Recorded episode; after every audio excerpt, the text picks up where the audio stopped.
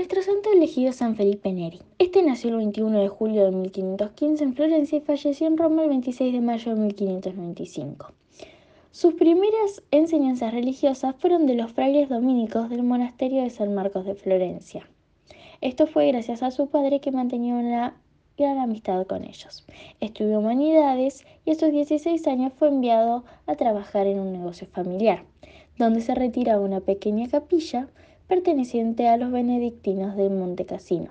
Ahí fue donde concretó su vocación y en el año 1533 partió a Roma.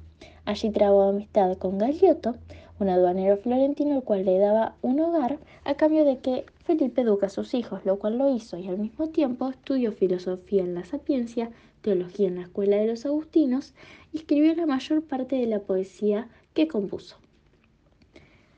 En Roma se dio cuenta cómo, el pueblo parecía haberse alejado de la fe cristiana.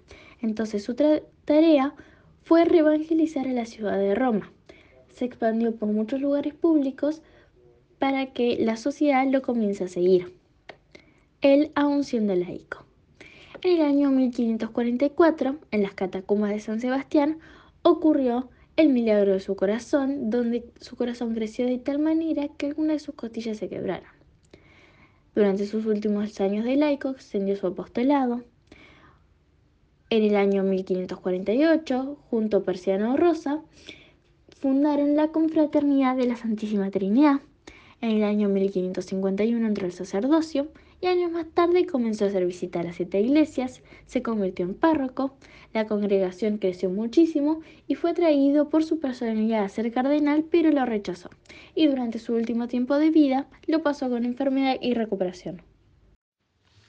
Uno de los hechos más importantes que se, eh, donde se reflejan sus talentos fue en 1548 cuando fundó la Cofradía de la Santísima Trinidad eh, donde enfermos, pobres y peregrinos podrían reunirse y realizar ejercicios espirituales y ser socorridos. Eh, paralelamente fundó un hospital donde ah, también eran atendidos y cuidados miles de peregrinos. Eh, esto demuestra su vocación y la pasión por ella, su amabilidad y la bondad. Otro de sus milagros más relacionados a la curación es con el joven Pablo, quien había enfermado de gravedad, y su padre, el príncipe Fabricio, le pide a Felipe que lo cuide. Mientras Felipe reza por la salvación y curación de este mismo, el joven fallece. El padre, al ingresar a su, a su habitación nuevamente y ver a su hijo muerto, llora y reclama y grita por el nombre de su hijo. Mientras tanto, San Felipe no paró de orar y de repente el joven muerto había despertado. Tenía varios dones San Felipe, por ejemplo, el de la curación, también él tenía una entrega a su vocación a la oración y la misericordia que eran invaluables. Y el más lindo para nosotras es el don de la alegría, la amabilidad y el del buen humor, que no todo el mundo lo tiene. Otro que es más, eh, más anormal es que en diversas ocasiones pudo predecir el porvenir y eh, tenía un estrecho contacto con lo sobrenatural y experimentaba frecuentes éxtasis. Como habíamos hablado antes, Filippo Neri tenía muchos talentos, especialmente el del buen humor y la felicidad. Y él los transmitía con su forma de actuar y la manera que se comunicaba con las personas y transmitía esa alegría. Nosotros nos preguntamos entonces dónde implementó esos talentos, eh, qué hizo para ser santo.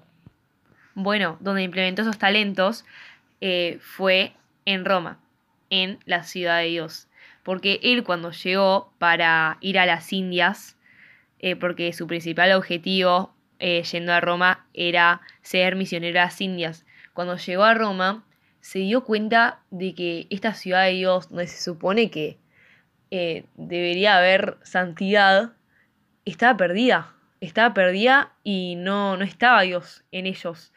Eh, y él observaba también cómo había chicos en las calles que no tenían familia, que eran hijos de prostitutas, que no tenían techo, no tenían comida y robaban y no sabían ni siquiera quién era Dios y al lado suyo estaba el Vaticano y no hacía nada por ellos. Y ahí se dio cuenta de que su misión no estaba en las Indias, sino en la misma Roma. Y de allí surgió la idea de hacer un oratorio. El oratorio era un lugar donde los chicos podían tener cama, eh, techo, donde podían hablar con Dios. Y esto no le cayó muy bien a la iglesia, porque en ese momento eh, los únicos que podían comunicarse con Dios eran los curas, las monjas, los monjes y el papa. Y que personas comunes y corrientes, que niños eh, de la calle se comunicaran con Dios, era algo insólito. Y eso es lo tan impresionante.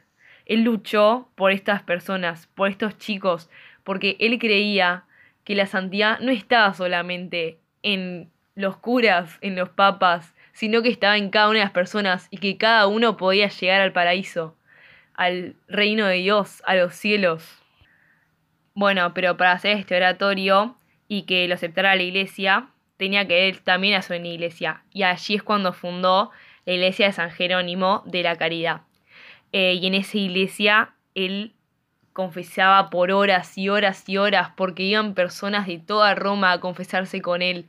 Su santidad se, se notaba en todo lo que hacía, en todas las obras, en hacer este oratorio, en confesar a las personas. Era verdaderamente un santo. Y no importaba lo que pasara, no importaba todas las dificultades que Dios le pusiera en su camino, él lo tomaba todo de buen humor y decía, bueno, esta es la voluntad de Dios. Y eso es muy impresionante este santo. Y nos, y nos llama a nosotros a, reflexionar sobre la santidad.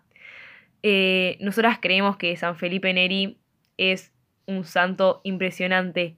Él fue santo de verdad. Él encontró a Dios, encontró su misión, se dio cuenta de que si él amaba a Dios, no hace faltaba que se fuera perfecto, que ese amor se iba a transmitir por sí solo, y cómo lo amaba a Dios, lo amaba de una manera sobrenatural. Em, bueno, él descubrió quién era, descubrió cuál era aquello, qué era aquello para lo que lo creó Dios. Esa obra, esa capilla, ese oratorio, esa fue su obra y fue lo que hizo hasta el día de su muerte.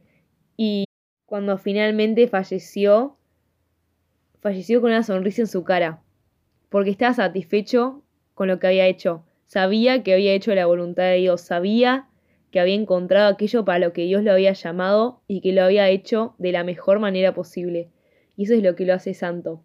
Él nos ilumina y nos muestra que si nosotros amamos a Dios y si hacemos las cosas de buen humor y con amor, vos allá a ser santos, porque todos podemos ser santos. Y esa es la enseñanza que nos deja. Todos podemos ser santos. Vos, yo, todos todos podemos llegar al paraíso.